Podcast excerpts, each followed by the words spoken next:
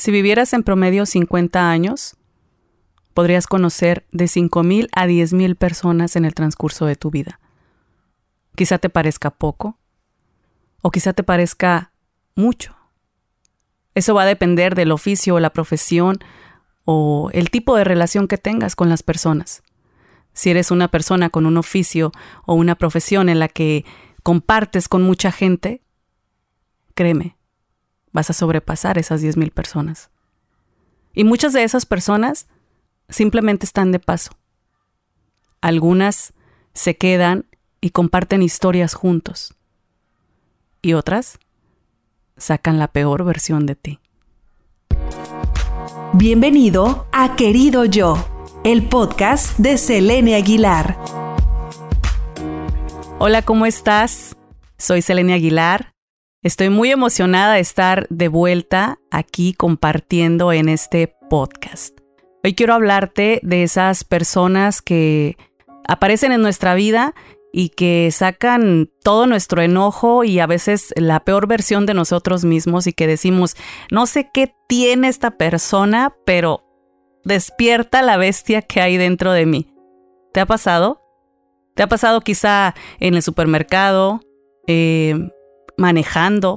Hoy en día con el tráfico caótico en, todas las partes del mundo, eh, pues más de alguna persona que se te atraviesa o que no pide el paso, puede que saque una, una pequeña parte de ti de esa furia. Bueno, pues hoy quiero hablarte de esos maestros, porque sí, son maestros en nuestra vida. Nosotros conocemos alrededor de 5.000 a 10.000 personas en promedio. Una persona que va a vivir 50 años, ese es el promedio de personas con las que va a tener contacto. Así que imagínate las distintas personalidades con las que te vas a topar o con las que ya te has topado.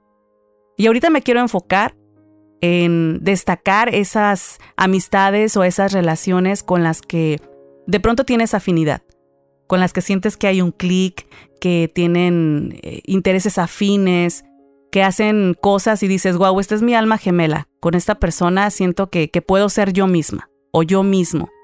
Si te ha pasado ese tipo de personas, si todavía tienes esas personas en tu vida y dices, es mi mejor amigo, es mi mejor amiga, es mi otra versión de mí, esta persona o estas personas quiero que sepas que en realidad te enseñan muy poco. Los verdaderos maestros de vida son aquellas personas que sacan lo peor de ti.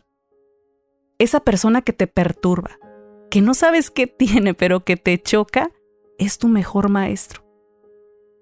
La gente que aparece en nuestra vida y con la que nosotros no podemos em, tener una relación cordial o que nos cuesta trabajo entablar una conexión, te está enseñando mucho más que aquella persona con la que tú compartes intereses. Quien realmente puede perturbar tu estado de tranquilidad, de calma, de paz, tu estado zen, es aquella persona que te recuerda que tú no estás realmente en una paz interior completa.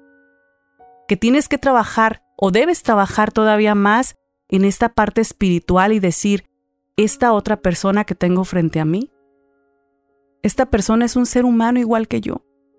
Ese momento en el que sacas tu peor versión, en el que sientes ganas de darle una bofetada a esa persona o de decirle todas aquellas cosas que, que se manifiestan en ti cuando la emoción del enojo o, de la furia está en tu cuerpo, es precisamente la persona que te está enseñando mucho más de ti que de él o de ella misma.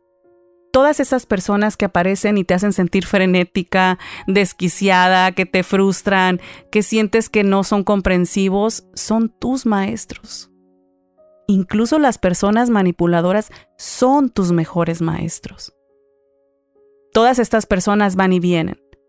Y algunas veces están mucho más cerca de ti. Y te es más difícil o más complicado el poder comprender o aceptar que esa persona es un ser humano como tú.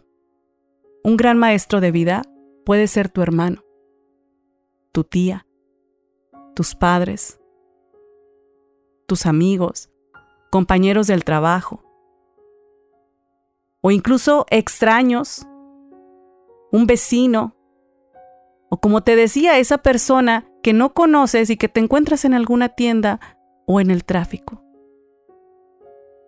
Ellos te ayudan a poder recordar cuando tú sales de ese estado de paz que necesitas volver a tu centro, que necesitas recordar que la paz solamente la puedes tener tú cuando entiendes que la otra persona es un ser humano con sentimientos, con emociones, con situaciones a resolver y seguramente como tú, con algunas heridas también.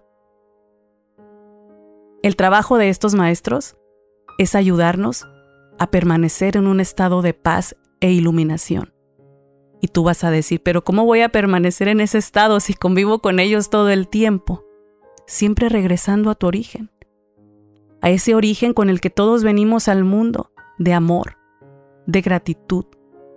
Y cuando tú seas capaz de transformar esas situaciones que te has guardado, que han sembrado quizá rencor en ti, coraje, odio, tú vas a ser capaz un día de decirle a esa persona, gracias, gracias por ser mi maestro. Y entonces habrás reconocido a un compañero del alma, porque todos en alma somos perfectos, todos en espíritu y en esencia somos amorosos. Así que la próxima vez que estés frente a esa persona o a esas personas que te irritan, no veas solo la parte de afuera, no veas solo sus acciones, no escuches solo sus palabras. Ve más adentro de esa persona. Reconoce que es un alma como tú. Dile gracias. Gracias por ser mi maestro de vida.